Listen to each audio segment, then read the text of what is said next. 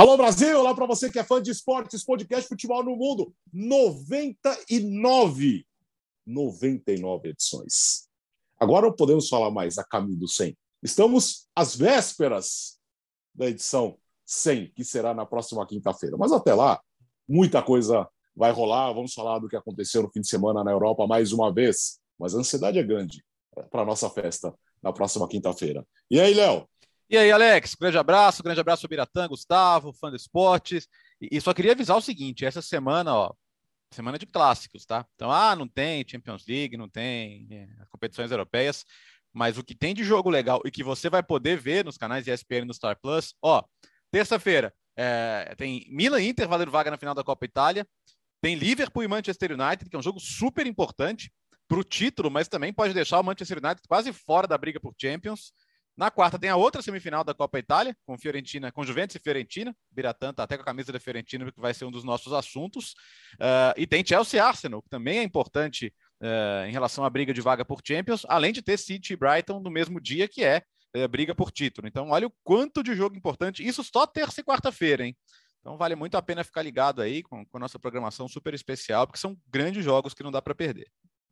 Os canais ESPN também no Star Plus. E aí, Gustavo Hoffman? Tudo bem, Alex? Grande abraço para você, Bertozzi, Biratã, fã de esportes. E no final de semana também tivemos grandes jogos e grandes clássicos também é, nos canais ESPN e no Star Plus. Estão na nossa pauta, tanto jogos grandes das cinco grandes ligas, como clássicos, alguns dos maiores do mundo que aconteceram no final de semana. O Biratã é o nosso influenciador. Como vai, Bira? é, tô, tô, tô, ficando, tô, tô ficando famoso lá no Marrocos. Tô recebendo não xingamentos direcionados para mim, mas muitos xingamentos direcionados a um árbitro, mas mandados para mim em árabe. E eles são muito divertidos, os xingamentos em árabe. São poéticos. Então... Dá spoiler. Não, não é, calma. Porque é pauta, não é, não é só um comentário inicial. Isso está na pauta para fechar. Mas daí, a, mas daí a, culpa é do Alex que veio. Que, que, que veio só dê a manchete. Aliás, a manchete. Já, já Alex, contar eu, essa história. Oi. Eu citei os jogos do final de semana. Deixa eu só é, dar os parabéns ao André Ramalho, ao Mauro Júnior e o Carlos Vinícius, campeões da Copa da Holanda com o PSV Eindhoven, venceu o Ajax na final por 2 a 1 e décimo título na história do PSV. Dá parabéns para os três brasileiros campeões. André Ramalho, sempre parceiro aqui do podcast, o Mauro também. Carlos Vinícius está devendo uma visita por aqui. Vamos ver se a gente bate um papo com ele em breve. Ah, Gustavo, o PSV sempre que tem brasileiro dá bom, né? Historicamente, desde os anos 80, é uma relação a, a, é. vencer com brasileiros, né? Desde Romário, desde Ronaldo e mais recentemente com aquele time espetacular ali de 2004, 2005, né? Que tinha Gomes, que tinha Alex, que era um time muito legal também. Tinha o Robert, atacante, lembra? Que depois até voltou, jogou Sim. aqui no Palmeiras e era um PSV muito legal também. Ficou muito perto de uma final de Champions, né? Que o Milan não deixou. Teve o Vampeta também. Vampeta Nossa, jogou naquele Ronaldo. O holandês Vampeta. Van. É. Começamos a nossa pauta de hoje na Espanha, fazendo contas aqui para o título do Real Madrid, numa virada espetacular neste domingo para cima do Sevilha. 3 a 2 Gustavo. Vamos lá, primeiro com as contas. Depois da vitória do Real Madrid nesse final de semana, espetacular a vitória, 3 a 2 a gente vai entrar em mais detalhes é, sobre esse jogo, sobre o Rodrigo, que arrebentou com o jogo. Gravamos neste momento, que horas são? Meio, não, 11 e meia, né? 11 e meia, 11 e meia, né? Dessa segunda-feira. Então, estamos gravando antes do jogo do Barcelona com o Cádiz. O Barça agora tem duas partidas a menos que o Real Madrid. Vamos imaginar que o Barcelona ganhe do Cádiz e ganhe do Raio Valecano, que é efetivamente a partida que está a menos para o Barcelona ali na comparação com as rodadas. Essa diferença pode ficar em nove pontos. Há 18 pontos em disputa. O Barcelona tem vantagem no critério de desempate, confronto direto. Né? Acho que todo mundo se lembra da goleada. Então o Real Madrid precisa, para não depender de, de ninguém, nas seis últimas rodadas, de 10 pontos. Três vitórias, um empate e pode até perder dois jogos muita gente já projetando o título no Wanda Metropolitano no jogo contra o Atlético de Madrid. Então a conta simples e básica é essa para não depender de ninguém. Claro que se o Barcelona tropeçar em um desses jogos, a conta fica mais fácil, diminui ali a pontuação que o Real Madrid precisa para ficar com o título. Fato é, será campeão. A questão é em qual rodada isso vai acontecer. No final de semana, no domingo, é, começa muito mal o jogo problemas na lateral esquerda, não tinha o Mendy, que é o titular, e não teve o Marcelo. E aí o que optou o Carlo Ancelotti? Por improvisar o Carvajal na, na esquerda e colocar o Lucas Vasquez na direita. Começou de novo com o Federico Valverde, lá na, na, na formação do meio para frente, e o Camavinga ficou com a vaga do Casemiro. Deu tudo errado no primeiro tempo. Basicamente é isso. Né? As coisas não funcionaram. Camavinga muito mal. Deveria ter sido expulso. Ele recebe um amarelo, depois ele faz uma falta no Marcial, machuca o Marcial. Não re... O árbitro não marca a falta. Ele, obviamente, não recebe amarelo. E quem recebe amarelo é o Marcial pela reclamação ainda. No intervalo, de maneira inteligente, o Ancelotti substitui o Camavinga, é, recua o Tony Kroos para essa função e coloca o Rodrigo no ataque. E aí o ataque passa a ter Rodrigo na direita, Benzema e Vinícius Júnior, já com 2 a 0 contra. A partir dali, o time muda. Rodrigo entra, marca um gol, dá uma assistência. De novo, o Rodrigo sendo decisivo em um jogo grande, em um jogo importante. O segundo tempo do Real Madrid foi de imposição. E, e se o Ancelotti é, acabou não acertando no primeiro tempo, no segundo tempo deu tudo certo. Porque ele coloca o Nacho também, joga o Alaba para a esquerda, o Nacho entra, faz um gol batendo de primeira numa bola rolada dentro da, da grande área, um gol absolutamente improvável. E no final do jogo, o Benzema, que não estava bem. O Benzema, até fazer o gol da vitória, 39 gols em 39 jogos para o Karim Benzema na temporada, contando todas as competições, até fazer o gol no finalzinho, o gol da virada, ele tinha perdido pelo menos dois gols que você olha e fala, caramba, não parece o Benzema dessa temporada. Né, mas apareceu no final, fez o gol. É, é, é, Casemiro faz falta no meio campo, né, com, a, com um arranjo, puxando o Tony Kroos, as coisas melhoraram, centralizando o Valverde também, mas o Casemiro ainda é uma peça extremamente importante nesse elenco do Real Madrid, e a lateral esquerda foi um problema nesse jogo, mas também não tinha os dois, mas é, é, é, é de se pensar o que, que, o Real Madrid vai fazer para a próxima temporada em, algumas é, peças de reposição no elenco. Né? Quero o Kylian Mbappé para ser uma das estrelas, mas precisa de peças para reforçar o elenco, para ter jogadores para substituir atletas como Mendy, como Casemiro, entre outros. Enfim, vitória espetacular no Real Madrid, grande jogo do final de semana na Espanha e o Rodrigo arrebentando. E o Vini, no segundo tempo, quando o time aumenta o volume de jogo, ele entra bem. Ele não é que ele entra bem, ele começa a aparecer mais também. Você vê que o, Vinícius é um jogador que, quando o Real Madrid pressiona, vai para cima, ele é muito acionado e aí ele cresceu junto com a equipe.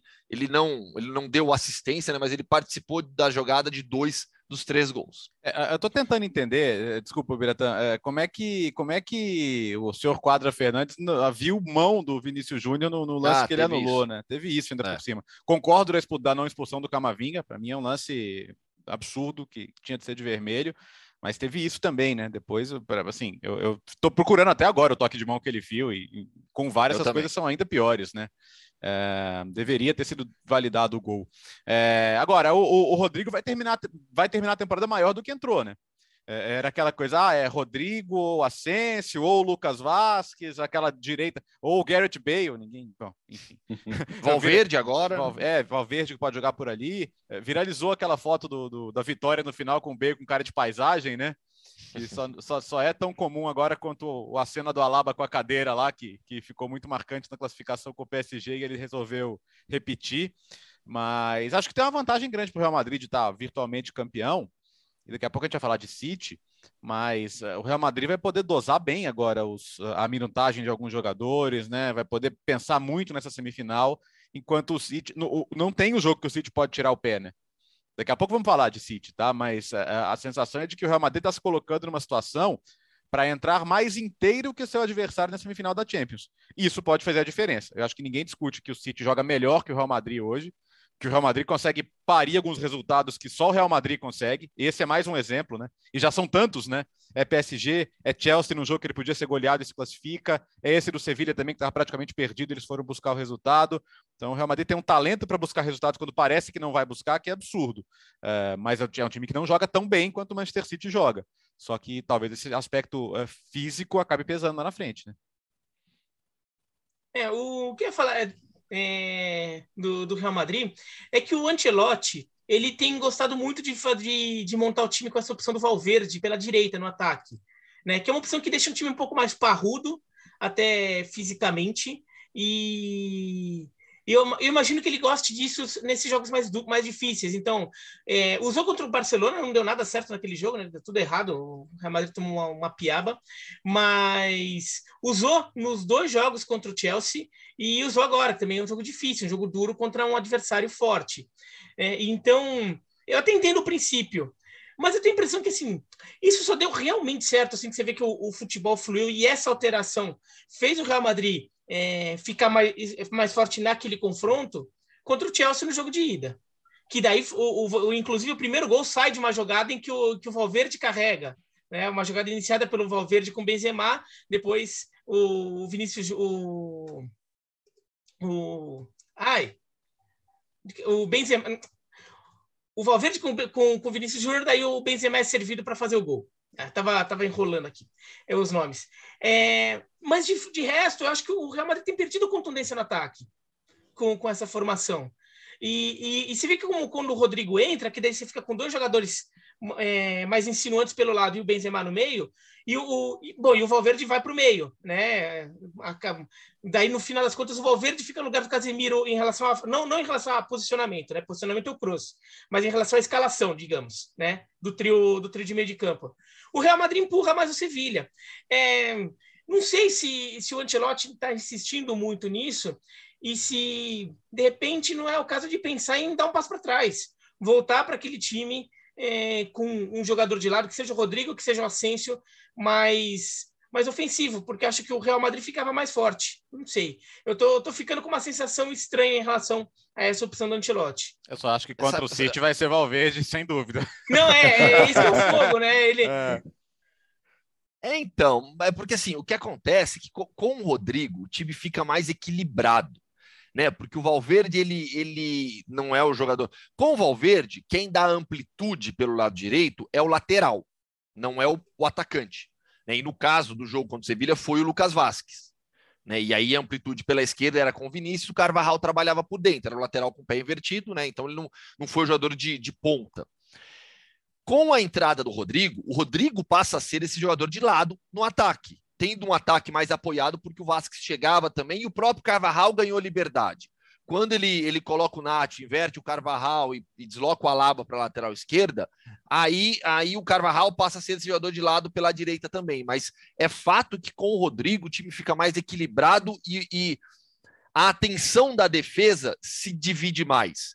Porque com o Valverde, você fica no ataque, a linha de defesa se preocupa muito com Benzema e com Vinícius. Com o Rodrigo é um jogador a mais. Você tem que olhar para os dois lados do campo, porque você sabe que você tem dois atacantes fortes ali de um contra um, de tabela rápida, muito inteligentes. O, Rodrigo é um jogador extremamente inteligente, extremamente. E, e, e vem crescendo nessas partidas. Eu, eu, falei várias vezes aqui mesmo, né, que ao longo da temporada, é, os 10, 10 dos 11 titulares do Real Madrid saem fácil, na boca de todo mundo. A dúvida sempre foi: Asensio, Rodrigo, Valverde, quem é o outro jogador ali pelo, pelo, pelo lado direito. O Asensio, em boa parte da temporada, foi esse titular. O Valverde ganhou a vaga agora. É, aos poucos, talvez a gente termine a temporada com o Rodrigo sendo dono dessa posição. Né? E como o Bertozzi falou, e eu estou plenamente de acordo, termina a temporada maior do que quando começou, assim como Vinícius. E o Camavinga é a mesma coisa, um reforço que, que gerou um impacto, mas todo mundo imaginava que ia demorar um pouquinho para evoluir. Não foi bem o Camavinga nesse jogo, mas não, não vamos tomar apenas por esse jogo. É um jogador que o Real Madrid olha para frente também. Nessa é. partida ele foi mal, eu... sem dúvida alguma.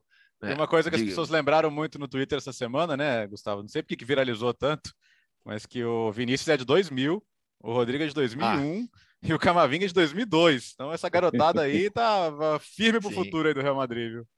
É, e tem, ah, e o tem, do Barcelona, de que ano que é, hein, Bertozzi? Ah, não sei lá de que ano que eles são. não, agora que o pessoal tá achando que eu sou madridista por causa desse Twitter, eu não podia ligar ah, menos para Real Madrid e Barcelona, meu Deus. O Gustavo que é madridista. Olha lá, lá eu, eu, nem vem. Totalmente. Totalmente. Não, madridista, não, não, colchoneiro e valecano. É, é, é totalmente. É, mas o, mas o Raio é, Valecano ele já deu uma zicada ali. Já largou, né? É, já, já, já, já soltou a mão do Raio. Ou oh, o é. Raio, o Raio, o Raio não ganha desde 18 de dezembro em La Liga. Tinha ganho do, ganhou do Alavés. Aí nesse final de semana perdeu para o Alavés de novo. Aliás, os dois últimos colocados de La Liga venceram. O Alavés e Levante vai ter briga contra o rebaixamento. A gente achava que o Levante era é, é, é, já, tava, já tinha caído nada, vai ter briga até o final vai ser legal essa luta contra o rebaixamento. Mas o Raio não ganhou mais, impressionante. Né? No, assim, te, teve um jogo, agora não vou lembrar qual, mas entre o jogo, a vitória do, contra o Lavés e o empate com o, o, o Betis, que eu fui lá, no, lá em Madrid, se eu não me engano, teve uma derrota para o Atlético de Madrid. Se eu não me engano. Tá? Então a sequência negativa não começou comigo, mas eu admito que eu colaborei. Vou ter que ir lá de novo, né? Para ver se, se tira a zica do Raio Valecano. Ele já esteve no G4, agora é décimo, décimo quarto, décimo, décimo quarto. É, é muito mais perto da zona de rebaixamento do que na, na é, parte de cima da tabela. Na Itália, na, na Itália tem o Empoli, que deve escapar sem ganhar nenhum jogo no segundo turno. perdeu para o perdeu pro Udinese no final Foi. de semana, né? Uh, aliás, só quero dizer uma coisa, eu ainda me impressiono tá, com o Benzema decidindo os jogos. É, é, é incrível. Né? Impressionante, né? é, assim, eu, eu, ainda me impressiono. Para mim é o melhor jogador da temporada. É. Né, é. pelo nível de desempenho, não só pelos números é, frios ali, né? É, é até na, na, na, marca sempre fala, né? média. Como é, qual que é o termo? Ah, eu não lembro. mas é a, a ideia de números do, do, Cristiano, né? Mas tem um termo que eles usam, eu esqueci agora, né? Porque assim, é média de um gol por jogo na temporada, 39 e 39. Mas é, não é só isso, é um nível de jogo que ele apresenta. E nessas partidas gigantesca, gigantescas, né? O Benzema ganhando jogos enormes para o Real Madrid. Ele, o nível de desempenho dele nessa temporada é absurdo, a liderança que ele tem e a confiança, né? Depois de perder dois gols incríveis durante a partida, vai lá e, e decide de novo para o Real Madrid. É, aproveitamento 100% no meio da semana e agora no final de semana. Dois gols decisivos. Vamos para a Itália, eh, vamos para a Inglaterra agora. Primeiro com a Premier League, Léo. A vitória do Newcastle diante do Leicester, com dois gols do Bruno Guimarães. E o Cristiano Ronaldo está de volta mais, com mais um hard-trick contra o Norwich no final de semana. É, e, e, é louco, né? Porque o Cristiano Ronaldo continua com números impressionantes por onde passa. É... É, e agora no Manchester United, idem, ele teve uma seca ali que já passou. É, a questão é que é, é o segundo ano seguido em que ele faz muitos gols e que isso não traduz uma grande campanha para o time, né? Então você fica até pensando, puxa, mas como é que é? é, é o time estaria melhor sem ele? Não me parece. Embora hoje é, não, ele não resolva todos os problemas sozinho, mas isso não acontece praticamente com nenhum jogador. O, o Bruno Guimarães, cara, é absurdo, né? A, a, maneira que ele chega na área para definir ali no, aos 50 do segundo tempo é, é, de um jogador com uma consciência de tempo, espaço, de posicionamento, de, de, de, estrela, que isso é coisa que não se mede. Já caiu nas graças, né? O Gustavo tem postado aí fotos de gente com a bandeira do Brasil, com o rosto dele. E é legal que é ele e Joelinton, né? Quem diria que Bruno Guimarães e Joelinton seria uma dupla de meio campo? Porque a gente já falou aqui sobre a transformação do Joelinton em meio campista, é uma coisa que é um acerto absurdo. É, e o trabalho do Ed Hall tem que ser destacado também, né? Porque sabe o que ajudou o Bruno Guimarães a dar muito certo já de cara? O, o time foi arrumado antes dele chegar. Ele não precisou acertar o time. Não é o cara que está chegando para um time desconjuntado e, e, tem que resolver os problemas. Não. O Ed Hall arrumou a casa. Nos primeiros jogos, o Bruno nem entra de cara. Ele começa no banco, ele vai entrando aos poucos. Ele tem ali uma outra formação de meio-campo já com o Joelinton. E, e, aí, naturalmente, pelo talento que ele tem, quando ele tivesse a chance, ele ia conquistar a vaga e ia se tornar imprescindível para o time, como já se tornou. E, e, acho que a perspectiva é muito boa. Assim, ele fez uma aposta alta indo para o Newcastle, mas eles têm um bom técnico, eles vão ficar na primeira divisão, e tendo essa segurança de que eles vão ficar na primeira divisão, eles vão ter capacidade de investimento. Então, eu acho que é um time para, na próxima temporada, almejar estar tá na parte alta da tabela. Acho que é o mínimo que você imagina quando está no, investimento alto. É um passo de cada vez. Ninguém está imaginando o Newcastle brigando pelo título no ano que vem. Mas o fato é que ele me parece ter. Ele, ele, ele confiou no próprio taco e ele pode ser o pilar de um time que vai crescer para estar tá em patamares mais altos. Né? Como diriam os, os New Kids on the Block, step by step. É... que horror. Entregou a idade o, agora. O, eu, o Bruno Guimarães, o Bruno Guimarães está virando uma febre lá em Newcastle, coisa de maluco, meu. Eu publiquei realmente nesse final de semana um vídeo né, de, de, torcedores do Newcastle em um pub comemorando e bebendo pra caramba. Ah, vá! Mas pessoal comemorando e cantando músicas pro, pro, pro Bruno Guimarães, né? Negócio de música com torcida é com o João Castelo Branco, né? O João que tá, entende todas as músicas de torcida por lá. E, mas e canta com sotaque local, tem, que é legal também. É, é. que é melhor de tudo. É. Mas o Bruno já tem a sua música própria e vai ganhando mais, uma idolatria que ele vai criando já rapidamente com os torcedores do Newcastle, uma identificação muito legal e, e, e Shelvey, Willock e, e o Joelinton, Joelinton, né? Que era, é era o meio campo que estava acertadinho. E a gente sempre falou: não, Bruno Guimarães é melhor que os três, vai chegar para jogar. O, o Eddie Howe foi aos poucos colocando o Bruno, dando um tempo é, é, mínimo ali, pelo menos, para se adaptar à Premier League, para se, se adaptar ao time. E agora vai se tornando decisivo, não apenas titular, mas decisivo. Fez os dois gols, tem três agora com a camisa do Newcastle. E projetando Copa do Mundo, meu, a, a gente já falou bastante aqui sobre as vagas, né? Na teoria, uma das vagas de meio campo, a disputa direta é entre Bruno Guimarães e Gerson. O Gerson está jogando bem no Olympique Sim. de Marseille, só que o Bruno Guimarães está em um nível acima. Hoje, essa vaga é do Bruno. É, se forem 26 jogadores, aí eu acho que dá para você levar o Gerson e mais dois atacantes. Mas né, hoje, essa vaga é do Bruno pelo nível de jogo. Sobre o Cristiano Ronaldo, já passando a bola para o Biratã. 60 hat-tricks na carreira. Essa foi a marca alcançada pelo CR7 nesse final de semana com a vitória é, do United, que somada às derrotas de Tottenham e Arsenal e o empate do West Ham, deixou a briga por Champions League completamente enrolada de novo. A gente estava meio que colocando o United fora já de uma disputa, né? Pelo, pela, pela projeção que fazíamos do Arsenal, o Arsenal não fez nada daquilo que a gente imaginava e agora tem briga pro Champions forte também. Foi só. Enchiam um saco pra gente falar do Arsenal aqui. Enchiam o saco. Ah, fala, só fala do Tottenham, não fala do Arsenal. Vocês são puxa-saco do Antônio Conte, sei lá o que. Eu sou mesmo. E foi só a gente falar do Arsenal aqui que o Arsenal desandou. A gente devia ter ficado quietinho, velho. É, pois é. É, daí que a gente zicou, né? O Gustavo zicou o Raio Valecano e a gente é. zicou o Arsenal. É. O do, do Manchester United também foi mais uma rodada que foi mais forte que juízo, né? É. Porque o time teve dificuldade contra um, um, um Norwich que é muito mais fraco. É, abriu 2 a 0 tomou empate. Olha, é, tomou empate com alguma naturalidade. É, não é que foi uma grande luta, assim, foram dois gols meio rápidos, assim, um no finalzinho do primeiro tempo e um no começo do segundo. E, e depois o Derré teve que fazer algumas defesas ali para salvar o, o Manchester United e evitar uma virada do Norwich. Até que daí o Cristiano Ronaldo vai lá e decide. É, o, o, Manchester United, beleza, é, recuperou posição na, na, tabela do campeonato, está em quinto lugar agora. Tudo bem que tem um jogo a mais que o Arsenal, então o Arsenal pode passar à frente, mas é, é um time que continua assim, vai muito se arrastando ainda, do ponto de vista do, do jogo mesmo, do jogo que produz. É, eu acho que a, a torcida do Manchester United ainda tem que ficar muito cabreira com esse time. É, ainda tem que ficar muito em cima, não dá para confiar não em, ah, será que agora vai? Ah, agora vai ter agora vai deslanchar um pouco. Esse time não dá pinta de que vai deslanchar, dá pinta de que vai ficar, vai ficar se arrastando ali, ganhando alguns jogos, porque no final das contas é um time forte uma, e talvez até consiga esse quarto lugar. Mas não parece um time que ah, agora está se arrumando. Então, é, e mesmo o Cristiano Ronaldo, né, que agora é, volta a fazer gol, ele é o terceiro colocado na, na artilharia do campeonato inglês, né, é, empatou com, com o Diogo Jota, mas o, o, time em torno dele continua não ajudando, né? Então, mesmo o que ele produz, muitas vezes vai variar de acordo com o que ele acaba tendo condição de produzir, né? Chances, as oportunidades que surgirem. E o Pogba e, vaiado, do... né? Dá, dá muita é... pinta de que tá saindo mesmo, né? Dá, mas total, né? Total. Ainda mais quando finalmente parece ter caído a ficha lá no Manchester United, que talvez seja momento de reformulação, é. né?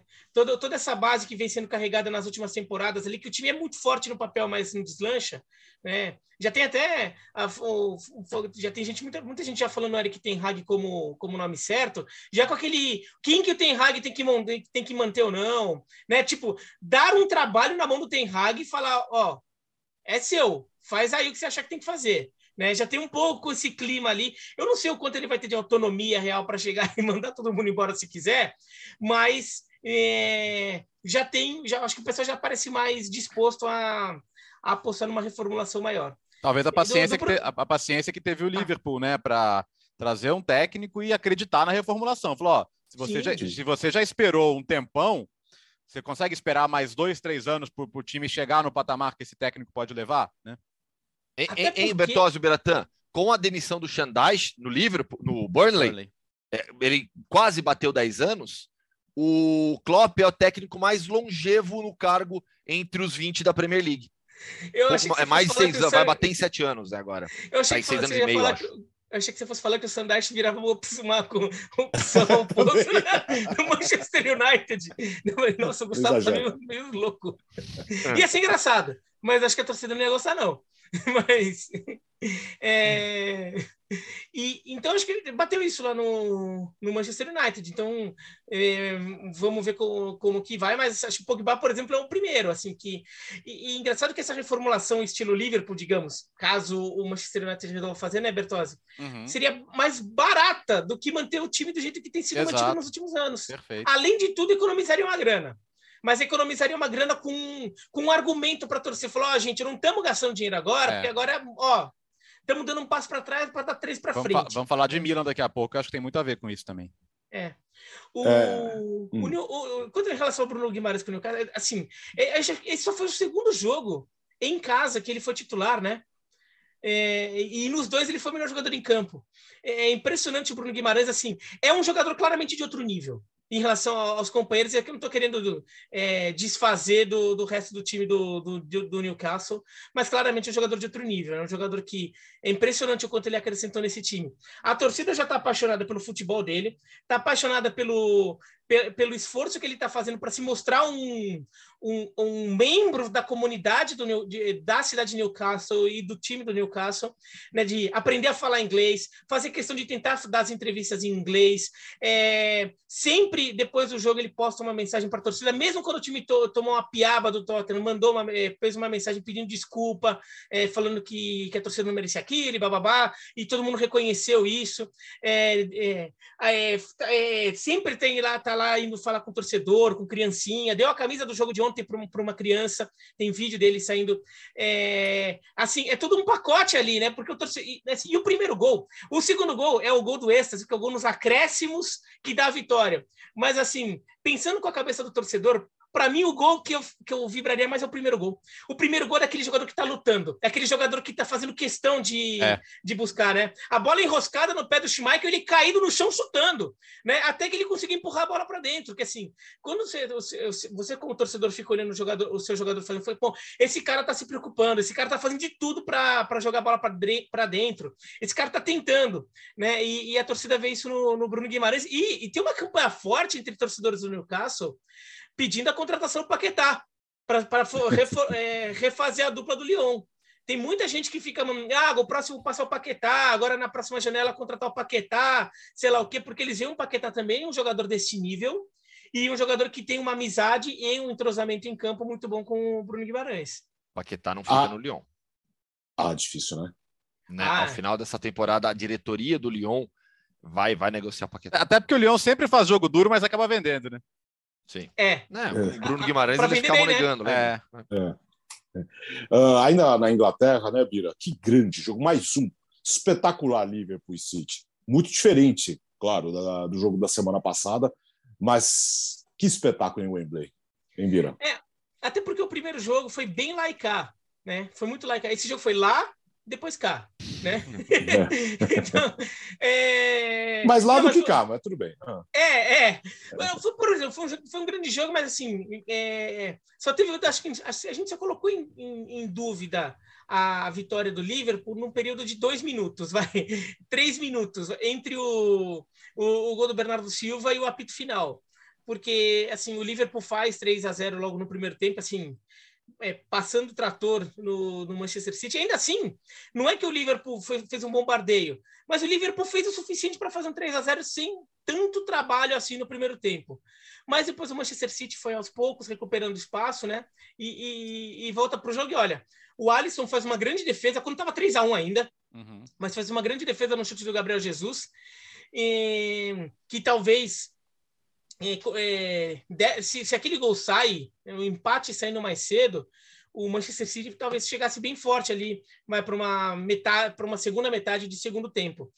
É, agora, era também um pouco esperado quando você vê a escalação inicial do Manchester City. E o Manchester City com, com alterações, né? O Stephen no gol no lugar do Ederson e acabou. Não deu muito é, certo. Até, é. Não deu certo. é até compreensível nessa coisa do goleiro de Copa com o goleiro de de, de liga.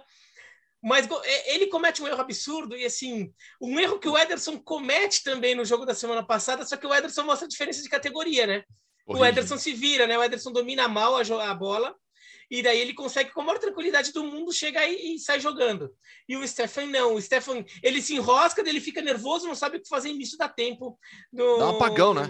Como o Paulo é, Andrade apagão. narrou, né? Deu um apagão, ele não bugou, sabe. Ele, bugou, ele, ele, é, bugou, bugou, é bugou, sabe? Tra, trava o Windows 95, dá aquele. Deu, deu tela, deu tela azul no, no Stefan. Tela, tela azul. É.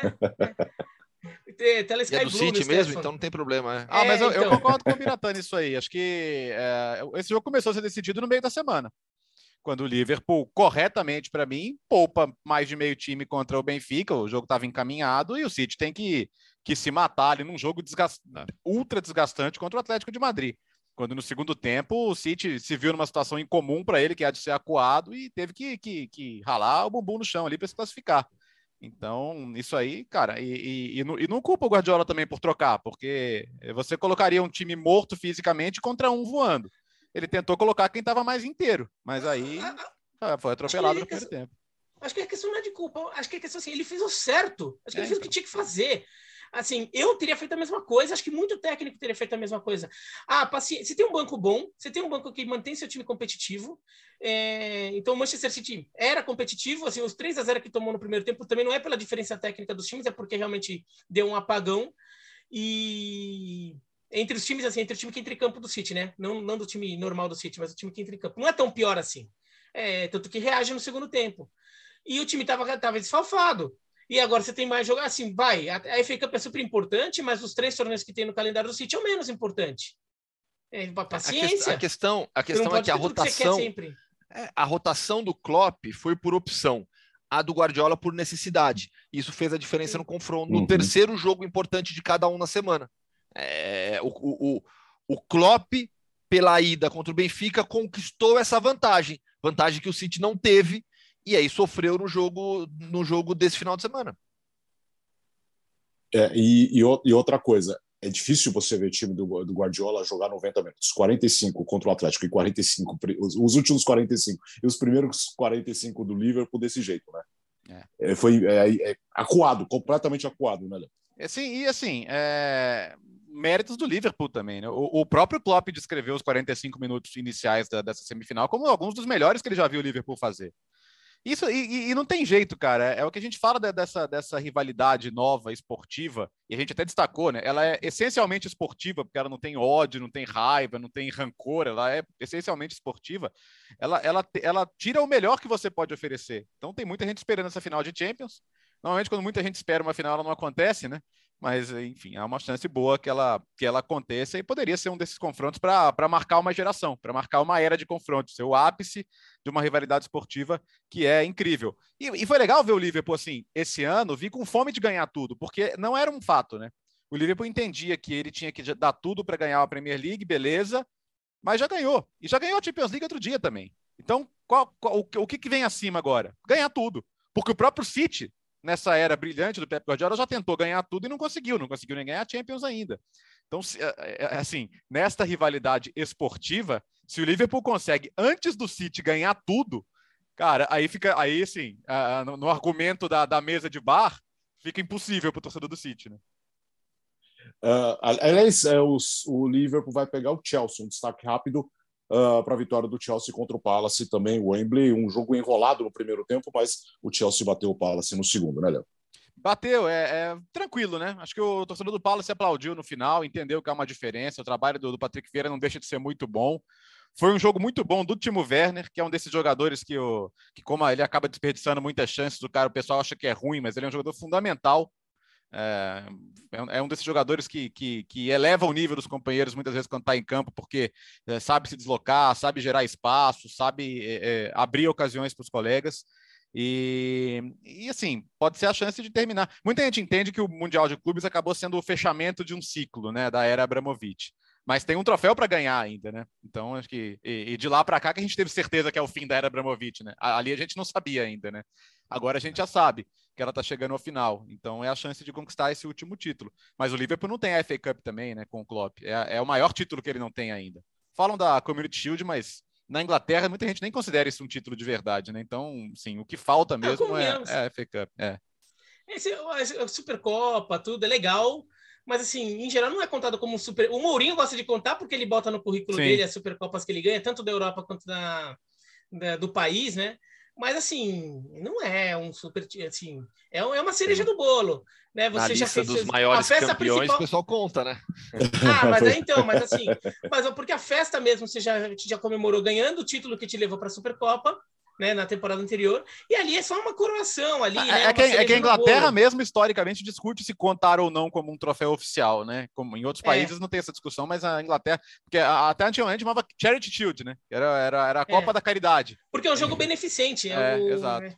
Mas acho que agora se, se, se, leva um pouco mais a sério. Mas não a ponto de assim, ah, nossa, se ele terminar sem ganhar a Community Shield, vai significar que não ganhou tudo. Não, acho que o, o que falta mesmo é a FA Cup, né?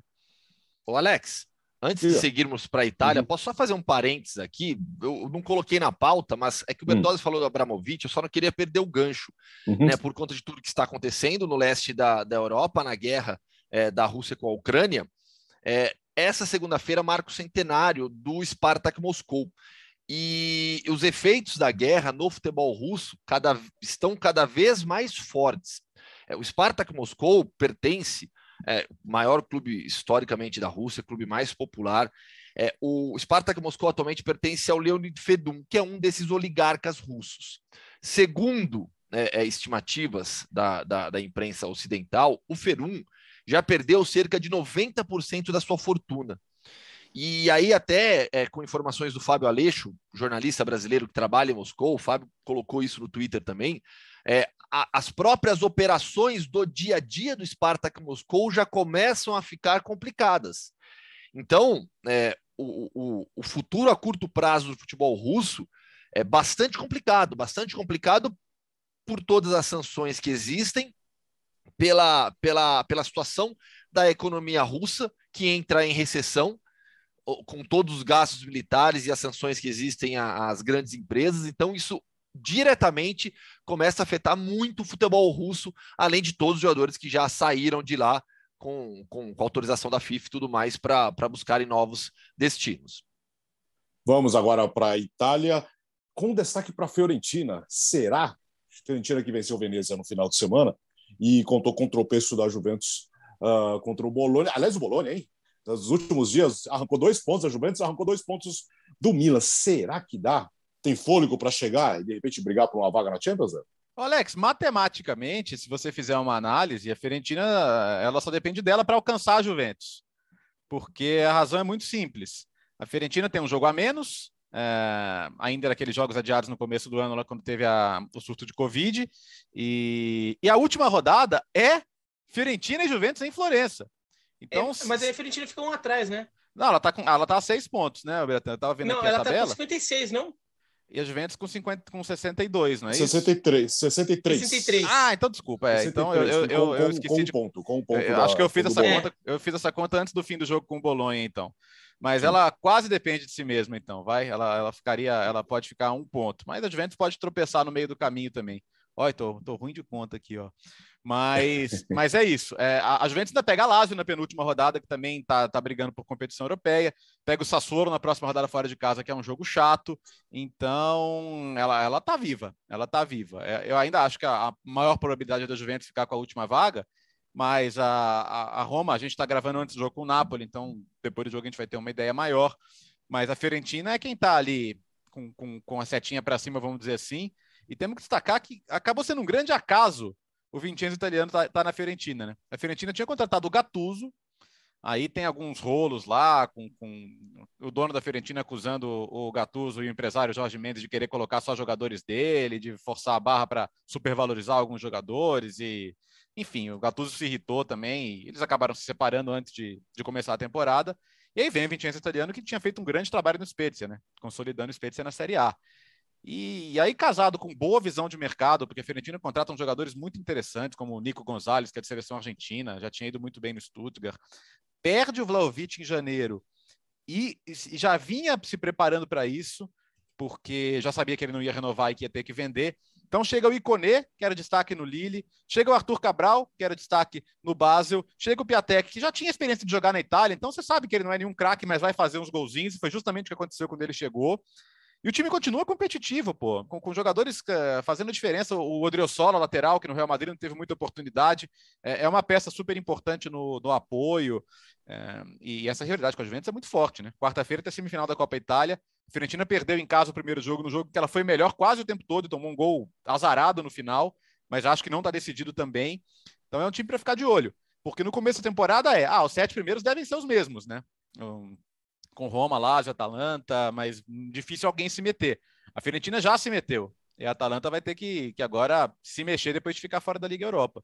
Mas é muito legal. E, e o Biratã tá com a camisa da Fiorentina, é belíssima, né? Da, da, da Joma. Oh. É, é uma praça belíssima. Florença é uma cidade espetacular, é uma torcida super apaixonada. Quem é ídolo lá é, é, é ídolo para a vida inteira. Né? Então é muito, muito legal que a gente tenha veja a Fiorentina se recuperando. Né? É, e, não, e para a Fiorentina se conseguir tirar isso da Juventus ainda, né? Nossa. Não, no ano que a Juventus tirou o Vlahovic da Fiorentina, mas é por todo histórico, vai, vai ser pelo Roberto Baggio, vai ser, vai ser por, tudo, por todo mundo ali. É, então vai ser por 1982, né? Quando, é, claro que não tem o mesmo peso, claro que não compara um título com uma classificação de Champions League, mas a Fiorentina tem muita Juventus entalada, né? Em 82 a Fiorentina e Juventus brigaram pelo título até a última rodada e daí na última rodada a Juventus ganha, a Fiorentina tropeça e a Juventus é campeã por um ponto. Né? Na época, a vitória valia dois, né? A Juventus é campeã por um ponto e, e o torcedor Fiorentina não esquece isso, né? Porque a Fiorentina só tem dois títulos, o último é dos anos 60 e teria esse do de 82 que, que acabou não chegando. Então, é um trabalho muito bom da Fiorentina. É um time que tem, tem um problema que é o time que perde muito jogo. É, dos times que estão lá na ponta, é o que mais perdeu o jogo. Então, o time que dá umas osciladas, vence, é, empata pouco. O fato de empatar pouco até na pontuação ajudou, mas é um time que perdeu muito jogo. Se o time conseguisse ser um pouquinho mais estável ao longo da campanha, em alguns momentos, né, é, talvez tivesse alguns pontinhos a mais aqui que deixaria até uma situação melhor. Mas o, o viés da Fiorentina é de alta, o, o viés dessa Fiorentina. E, e, pô, bateu duas vezes no Napoli e Nápoles, né? Bateu agora no Campeonato Italiano, bateu fez, já fez oito gols, Itália, que... fez oito gols em Nápoles. É, então, e, e, então é um time que, que, que vem muito forte para com, com, nesses jogos grandes. Eu ainda acho difícil, eu ainda acho que corre por trás é, por, por, fora. Acho que corre por fora, mas. é, é, não, acho que corre por fora, mas mas é legal ver a Fiorentina assim, porque fazia um tempo que a gente não via a Fiorentina brigando por alguma coisa. E é um time italiano que normalmente brigava por, por esse tipo de posto. Brigava por Copa da Itália, por, brigava por vaga em Copa da UEFA, depois Liga Europa, e nos últimos tempos foi ficando ali num patamar em que não conseguia mais entrar nessa, nessa disputa. Ah, Juventus Fiorentina tem, um, tem uma final de Copa da UEFA também, né? Que a Juventus ganha da Fiorentina. Sim. Uh, o Léo, quem vai comprar o Milan? É, existe um fundo chamado Investcorp, que é situado no Bahrein, é um fundo privado, mas situado no Bahrein, tem mais ou menos 40 anos de existência. É muito conhecido na Itália por ter salvado a Gucci, né, a famosa grife, que estava em crise financeira e eles entraram com dinheiro lá, depois acabaram assumindo todo o controle. No futebol, sem tanta experiência, e, e não era para ter vazado isso agora, né, mas a, a, a agência Reuters é, deu a notícia no sábado, outras fontes também confirmaram, e aí não faria sentido negar também, né? Até porque, para explicar o que aconteceu, o, o, o, os aventureiros chineses, Alex, você conhece muitos, né? Hum. Eles compraram o Milan. É, alguns. E pegaram uma grana emprestada do, do fundo Elliott. E o fundo Elliott não é bobo, ele faz dinheiro no risco dos outros, né? Então eles disseram: ó, vocês têm essa responsabilidade, vocês têm que me pagar X até a data X, senão eu vou tomar o clube de vocês. O que, que aconteceu? Os chineses gastaram muito no Milan, gastaram mal, o, o, o, time teve um mercado absurdo. Foi quando o Milan trouxe o Bonucci, trouxe uma galera lá no mesmo, na mesma janela e não deu certo. E, e os chineses perderam o clube, porque o fundo Elliott falou: vai me pagar ou eu vou tomar o clube de vocês? Vou tomar o clube de vocês. Só que o negócio do fundo Elliott não é futebol, né? Só que ao mesmo tempo eles estavam com uma super marca nas mãos, uma super empresa nas mãos. O Milan é uma marca global. eles pensaram: bom, eu tenho que fazer o trabalho esportivo direito, porque eu preciso valorizar o Milan para que ele tenha condição de ser bem vendido, vendido com lucro, que é a, o, o que o investidor quer. Eles cortaram custos, eles diminuíram a dívida, o Milan voltou à Champions, o Milan está brigando pelo título pelo segundo ano seguido, se vai ser campeão não sei, mas o Milan é, é, reduziu muito o passivo e o Milan é, o Milan é interessante como marca para quem quiser comprá-lo, né? Oh. Tem, tem, uma torcida global, é, tem, tem, a vamos, possibilidade. Vamos. É. Oi? Vamos. Vamos a gente aqui, ó. Pra... é. é interessante, pô. Não, mas então, tanto é que estão falando que a avaliação é de 1,1 bilhão de dólares. Tá? Então, seria realmente uma compra importante e com o compromisso de seguir investindo. Né? Então, hoje, hoje, por exemplo, Milan e Inter estão numa briga lá com, com, com a Prefeitura de Milão, porque ele já tem o projeto, o projeto está pronto para fazer o, o, novo estádio do lado lá do, do, do Meazza, em San Siro, novinho, em folha, moderno, é, funcional, lucrativo, com parque em volta, com reurbanização, tudo mas a Itália combina com burocracia. E eles estão falando de um processo de consulta pública, vizinhos e tal, e pelo menos seis meses nisso aí, tanto que eles estão cogitando ir até para uma cidade vizinha, Sesta San Giovanni, que está oferecendo todos os benefícios possíveis para eles fazerem um estádio lá. É, o, o, o, a Investcorp poderia chegar e falar, gente, quer saber? Eu vou construir, eu vou, eu vou comprar um, um terreno, vou fazer o meu estádio e acabou. Pode ser que eles façam isso. Aí azar da Inter também, né? Mas pode ser que eles façam isso, porque a ideia é, é, é crescer. E o Milan tem muito potencial de crescimento. Né? O Milan é uma marca gigante, cara. O Milan você conhece no mundo inteiro. O Milan é representado no mundo inteiro. A história do Milan não se apaga de uma hora para outra. Então o mercado é muito forte. O mercado tá é muito forte. Milão. Então assim, é, me parece que é uma coisa que vai acontecer. Porque onde há fumaça há fogo, né? A preocupação só é de que não era para ter vazado agora, né? É, tá, tá, ponto a ponto ali a briga e, e qualquer coisa que acontecer vão falar que foi esse, esse distúrbio. Eu só espero que se acontecer mesmo, que confirmem toda a equipe esportiva do Milan porque o trabalho que o Paulo Maldini e o Massara estão fazendo é brilhante. O Milan hoje é um time muito mais competitivo do que era quando tinha uma folha salarial duas, três vezes maior, com o pessoal gastando dinheiro a rodo, né? Diga, Gustavo. Aliás, fala, Bira, o, o, o Milan, cara, é, se você olhar o mercado mundial, ele é, tá ali, ó, entre as cinco marcas, principais marcas de futebol no mundo. Tranquilamente. O Milan, o Milan é o segundo maior campeão da Champions. Sim. É. O Milan chegou a, encostar no. É que depois o Real Madrid ganhou várias, né? até teve, teve aquele tricampeonato, teve aquela lá décima. Ficou 9 a 7 né, Biratan? Ficou 9 a 7 e, e, sendo que, assim, em determinado momento, parecia que estava muito mais para o Milan eh, empatado que o Real Madrid abrir vantagem. Porque o Real Madrid não conseguia sair lá do, do, do buraco ali. Do buraco não, né? Mas não conseguia. É, enfim, montar um time, um time é, vencedor. E o Milan ano após ano conseguia se remontar, é, mesmo quando mudava gerações, tudo. É que o Milan se perdeu. O futebol italiano como um todo se perdeu, né? Então isso também tem a ver com a, com, uhum. com a queda de competitividade do Milan. Tem muito a ver com a queda de competitividade do futebol italiano, que também acaba tendo menos capacidade e, de atrair. E, e o fair play financeiro, né? Sim, sim.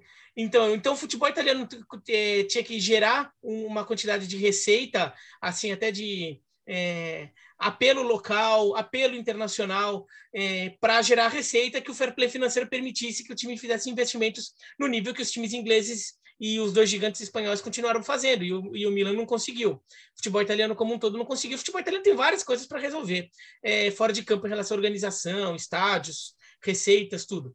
Mas o, o Milan é gigantesco. Se você pensar também, essa coisa de ser um time de Milão faz diferença, porque a gente fica pensando Nossa. muito assim, ah, na é, você tem um time que tem um time que tem uma torcida, então tem um potencial de ganho com essa torcida, mas enquanto a marca internacional, então também vai ter um pessoal ali no resto do mundo que vai consumir a sua marca, então você ganha um dinheiro assim. É, não é só isso, você estar em Milão faz diferença, porque é uma, é uma das cidades que é símbolo de, de riqueza e glamour na Europa.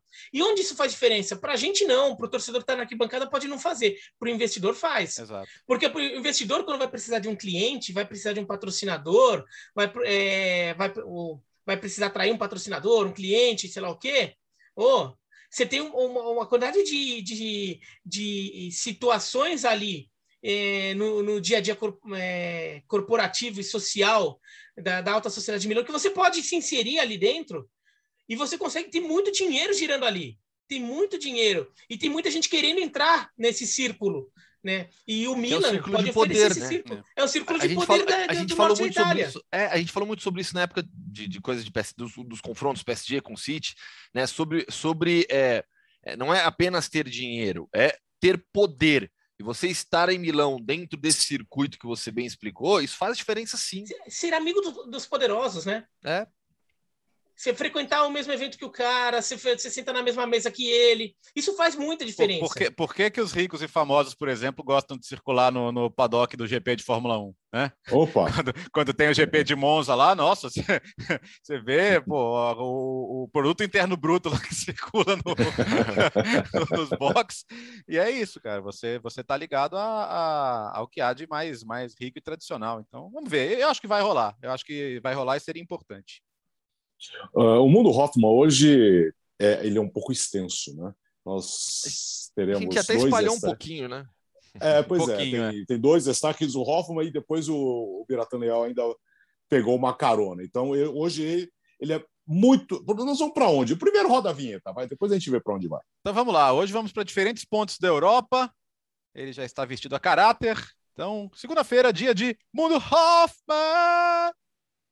Bom, já passamos no início do programa pela Holanda, que é mundo Felipe dos Santos Souza, né? O maior conhecedor de futebol holandês que tem no Brasil. Sigam é, no Twitter para ficarem muito bem informados. Passamos pela Holanda, que não é território do mundo Hoffman. Fomos para a Rússia, aí sim, para falar do Spartak Moscou. Vamos para a Tchequia agora, que é o mundo Hoffman original, né? O Hoffman é da região da Boêmia, né? Família da minha mãe. Então, vamos para a Tchequia, por quê? Porque no, no, Se fosse original, seria a República Tcheca, tá? Tchequia, como, como, como, como eles querem ser chamados corretamente. Então, assim, é, no Campeonato Tcheco, estamos na. Aconteceu nesse final de semana a penúltima rodada da fase regular. Vamos chamar de fase regular. São 30 rodadas, foram 29. O Sparta Praga venceu por 3 a 1 o Eslovático o Vitória Pilsen bateu o Banik Ostrava por 2 a 1 e o Slavia Praga fora de casa fez 2 a 1 no Jablonec. Ou seja, os três primeiros colocados venceram. Vamos para a última rodada com Slavia Praga 70 pontos, Vitória Pilsen 69 e o Sparta Praga 66. Na última rodada teremos o seguinte jogo. última rodada da fase regular. Teremos as partidas do Vitória Pilsen fora de casa com Miladá Boleslav, o Slavia Praga recebe o Fastav Slim e o Sparta Praga joga fora de casa contra o Sigma Olomouc. Na teoria, dá para os três vencerem os seus jogos. E aí a gente vai para a fase final do campeonato. Os seis primeiros colocados avançam, turno único, mais cinco jogos. Teremos confrontos diretos entre Slavia, Sparta e Vitória Pilsen. Então a gente caminha para uma reta final de campeonato tcheco, dos mais emocionantes dos últimos anos e um dos mais legais de toda a Europa nessa reta final, porque a tendência é vermos os três brigando pelo título até o final. O Slavia é o atual tricampeão, é o melhor time do país consistentemente, com grandes campanhas em torneios continentais. Foi longe na Conference League, caiu para o final nas quartas de final mas já tinha feito boa campanha em Europa League, tinha feito bonito em Champions League, tem o mesmo técnico, Indrik Tripchovski, desde 2017, então consistentemente tem sido o melhor time do país. Mas essa temporada, Vitória Pilsen e Sparta Praga estão batendo de frente também, e essa fase final vai ser bem legal pelos confrontos diretos. Eu acho que quando você tem uma fase final de campeonato, a vantagem é essa, né? Você permite o confronto direto dos primeiros colocados, ainda mais com uma, com uma diferença pequena de pontuação entre eles. Para o Slavia, o título seria histórico, porque em todos os tempos, contando o período tchecoslovaco, do campeonato tchecoslovaco, o Slavia tem um único tetracampeonato conquistado no período da Segunda Guerra Mundial, de 40 a 43. É, se vence agora o campeonato, vai ser o seu segundo, será o seu segundo tetracampeonato na história, o primeiro como nação tcheca, como Tchequia exclusivamente. Então, campeonato tcheco para a gente ficar de olho nessa fase final, que vai ser bem legal estendendo um pouquinho o mundo Hoffman, e aí eu divido até com o Bertozzi, porque ele assistiu o jogo também no final de semana. Tivemos o clássico é, Old Firm, Celtic Rangers, vitória do Rangers por 2 a 1 classificação para a final da Copa da Escócia, vai pegar o Hearts na final. Dei até um, usei até um sotaque um pouco João Castelo Branco. Então, Hearts, é, Hearts. Né? Rangers Hearts. e Hearts na final. E foi um baita jogo, né, Bertozzi? Com direito à prorrogação de novo para o Rangers, que também avançou para a semifinal da, da, da Europa League. Eles jogaram 240 é, minutos em quatro dias, né? Jogaram na quinta-feira contra o Braga na Liga Europa e jogaram de novo prorrogação domingo contra o Celtic de virada e o gol do Fashion Júnior, que nome maravilhoso, né? É, é ele, ele fez o gol da virada na prorrogação. É, e, e, assim, o ambiente, a gente acompanhou o jogo pelo Star Plus, estádio meio a meio, todo mundo completamente embriagado, sabe? Estádio, estádio pulsando, sabe aquela coisa de você, você sentir pela, tre, pelo tremor da câmera como tá o estádio, assim, é aquela coisa de, pô, se tivesse um lugar que eu queria estar agora era lá, sabe? E passou essa, essa sensação. O Celtic deve ser o campeão do campeonato, né? Tem uma vantagem, embora eles ainda se enfrentem, o Celtic tem seis pontos de vantagem, faltam cinco jogos e o Celtic tem vantagem no saldo também, então deve confirmar o título. Mas não significa pouco. O, Rangers ficou, desde que o Rangers é, voltou da falência, é, ressurgiu, ficou um tempão sem ganhar do Celtic, né? O, só com o Jared lá que foi, que foi quebrar essa sequência. E agora com o Van Bronckhorst, pô, final, imagina, ganha a Copa da Escócia, já está numa semifinal de, de, de Copa da de, de, Liga Europa. Acho que não é favorito contra o Leipzig, mas como já eliminou o Borussia Dortmund, temos que respeitar. E mas já é uma temporada incrível, mesmo que não ganhe, mesmo que perca o campeonato que ganhou no ano passado, acho que já é uma temporada muito legal, muito importante. Acho que é, eu entendo que houvesse uma insegurança ali de perder o Jared, que o trabalho era ótimo, mas o Van Bronckhorst é de casa, né? Teve uma passagem muito boa por lá, é muito querido e está fazendo o trabalho direitinho é, continuamos no nosso mundo Hoffman. Por favor, Gustavo, faça as honras da casa. Não, agora, agora a gente vai para para o universo Biratã. Né? Se eu tenho um mundinho ali, a gente pode falar de universo Biratã, né? que vai muito além em qualquer tema que você escolher. E nessa semana, o Biratã Leal, também chamado de livro, foi o influencer do podcast Futebol no Mundo no continente africano, na Champions League africana. Explica aí, o Biratã. Não, pessoal, é, teve, a gente teve os jogos de ida das quartas de final da Champions League da África e teve o um jogo entre Raja Casablanca e Al Ahly, né? O Raja Casablanca de Marrocos Al Ahly do Egito. Jogo de ida no Egito. Foi 2 a 1 um para o Al Ahly, mas logo no começo do jogo teve um pênalti que assim, acho que foi o maior erro que eu já vi na era de VAR do futebol, maior erro de arbitragem. Até que o VAR chama, Maior que Santos e Curitiba? Maior que Santos e Curitiba. Você vê. Maior que Santos e Curitiba. Não, eu, olha que assim, eu, eu, até peguei o vídeo e mostrei para um Santista lá na redação da ESPN e ele falou: foi, foi bem maior, hein? Foi muito absurdo, porque foi um cruzamento. Foi um cruzamento, a bola bate na coxa do jogador do, do Rajá e sai. E o juiz dá pênalti dizendo que a bola bateu no braço, e mesmo se bateu, não seria, porque bateu na coxa antes. É assim, é um, é um absurdo. É um absurdo total. O, o pênalti é convertido, o Arley ganha por 2 a 1 um. O Arley ainda perde um pênalti no segundo tempo também. E eu só tentei, e assim, eu, eu peguei o vídeo e só tentei assim: olha o pênalti que marcaram para o Arley. Eu só falei isso. Porque a imagem é muito clara, né? Não, assim, não tem é... dúvida, não existe é. dúvida, né? A imagem é claríssima, pega só na perna, né? É.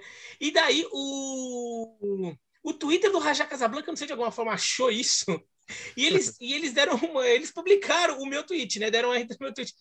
E de repente, é, eu, eu, vários marroquinos começaram a me mandar mensagem xingando o árbitro e xingando em árabe. Né? E, e, assim, eu não entendi nada que eles estavam tudo em árabe, né? Daí eu botava na tradução do Google. E, e, são uns xingamentos maravilhosos, assim, porque a tradução é ao pé da letra, né? Então, assim, em português não faz muito sentido, mas é, é muito bonito. Até peguei uns aqui, ó. Seus guias, a quem você chama de sua morte, são os donos do ato hediondo.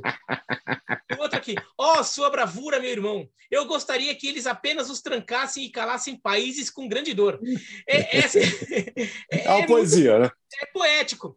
Teve um momento em que um, um egípcio também viu e começou um marroquino e um egípcio começarem a bater boca, né? Daí um começou a chamar a mãe do outro de imoral. A sua mãe é imoral. É, daí, é assim, mas mas, e depois o Raja Casablanca ainda fez uma postagem com uma montagem com, com vários é, veículos da imprensa mundial e botaram ali no meio, não tem nada a ver. Tem, um, tem uma equipe, tem uma marca, tô eu lá dentro, assim. É, é, os caras realmente se empolgaram, mas eles reclamam com razão. E eles também estão querendo preparar o terreno para o jogo de volta, né? O, o, o Al Ahly é o único time do Egito vivo na, na Champions Africana. É, normalmente a gente vê o Egito forte, mas Egito só com um time. Marrocos está com dois, né? O Ida Casablanca e o Raja Casablanca estão vivos. É, a Argélia está com dois, com o Setif o Beluz, e o Belouizdad. E ainda tem o Petro Atlético de, de, de Luanda, da, de Angola, que ganhou do Mamelodi Sundowns da, da África do Sul no jogo de ida. Então, é, podemos ter aí, talvez, e tem um, um, o Esperance da Tunísia, né? Podemos ter dois marroquinos nas semifinais, eles não se enfrentariam, tá? Eles não estão na mesma chave, porque o clássico entre Rajá Casablanca e o Idá Casablanca é um o bicho é pesado ali. O negócio é pesado. O, a torcida marroquina é louca. O Bertozzi já foi lá para Marrocos, já viu o jogo lá com uma torcida de, do Marrocos é loucaça. É, foi, e... foi, foi, foi um dos maiores climas de, de estádio que eu já vi até hoje, cara. Sem brincadeira. O pessoal falava assim: nossa, tá, tá indo muito atleticano pro Marrocos, pô, tá, tá, até foi mesmo, mas, cara, chegou lá na hora, é, assim, não tinha como, velho. Era, tava uma, uma, uma febre ali absurda, absurda, absurda. Foi, foi um dos climas mais insanos que eu já vi no estádio de futebol, cara. Aliás, a, torcida do Raja Casablanca tem uma, tem uma música para essa campanha do vice-campeonato mundial, que é uma dos cantos de torcida mais legais que eu já vi. Bota lá no Google torcida Raja é, é, canto mundial. Põe alguma coisa assim que você vai achar. É, é eles aprenderam, eles, eles aprenderam de... algumas palavras feias também naquele ano. sim, sim. Mas eles ficam descrevendo a campanha, né? Que, ah, que a gente ganhou do Monterrey, do Auckland City, do Atlético Mineiro, viramos nome, viramos nome de rua no Brasil. Pô, é, sacanagem, a rua já existia, pô. é, eu sei. Existe em São Paulo também essa rua. Em São Paulo também sim. tem uma rua com esse nome. Então, mas eles vão descrevendo toda a campanha. O... É, é muito legal, é muito legal. E do, o Mamelodi Sundowns ganhou as duas na, na fase anterior do o Mamelodi Sundowns África do Sul ganhou as duas do do Al Ahly na fase de grupos e, e agora está pegando o, o Petro Atlético da, da, de Angola, né? Mas vale assim para quem não conhece muito, assim, o Mamelodi Sundowns, o apelido do time é o The Brazilians. Porque têm uniforme em homenagem à seleção brasileira. É camisa amarela com detalhes verdes, calção azul, meia branca. Em homenagem à seleção brasileira. E então eles são The Brazilians. Tinha um brasileiro é. que jogava lá, o Ricardo Nascimento. Ele saiu, saiu nessa temporada do Mamelodi, trocou de clube, tá na, tá na África do Sul ainda. A manchete, acho que uma das manchetes deve ser até jornalista brasileiro. Alguma coisa assim, né? Até no Brasil. É, até no Brasil. ai, ai. É isso, ficamos por aqui. Vem aí a edição 100, na próxima quinta-feira. Expectativa. Estamos aqui finalizando a produção de um programa muito especial que você acompanhará na próxima quinta-feira. Certo, Léo? Certo. Gustavo vai caprichar na pauta para a gente aí, já está rabiscando no, no, no, caderninho dele. vamos, vamos tentar passar um pouco também pelo que a gente não passou hoje, porque não deu tempo, né? Bayern de Munique perto do título, nossa, Porto perto do título, e PSG, PSG pertíssimo do título, enfim, esses, esses outros campeonatos também que, que a gente pode atualizar para o fã de esportes. Valeu, Gustavo. Olha, a produção trabalhou bem, hein? Mereço aumento. Será promovido. Nós vamos, nós vamos mandar uma passagem para você. Que tal passar uma temporada na Espanha? Tá bom assim? Tá você bom, pode reclamar. Aceito. Tá aceito. bom. Valeu, Bira. Valeu, então, então, próxima edição especial na quarta-feira, né? Então, também Quinta-feira. Que... Não, quinta. quinta? A gente grava na quarta. No ar na quinta. Ah, tá. É, presta tá. atenção. É, o Biratã é. vem, zoa Tentando tudo, aqui né? falar. É, apaga, apaga. Quarta-feira, é, quinta-feira, então, quinta-feira. Quinta-feira no ar. Quinta-feira nós estaremos com a edição número 100. 100 vezes podcast de futebol no mundo. Um programa especial diretamente dos estúdios da ESPN Brasil. É isso. Ficamos por aqui. Nosso encontro, então, quinta-feira no podcast Futebol no Mundo. Valeu, boa semana!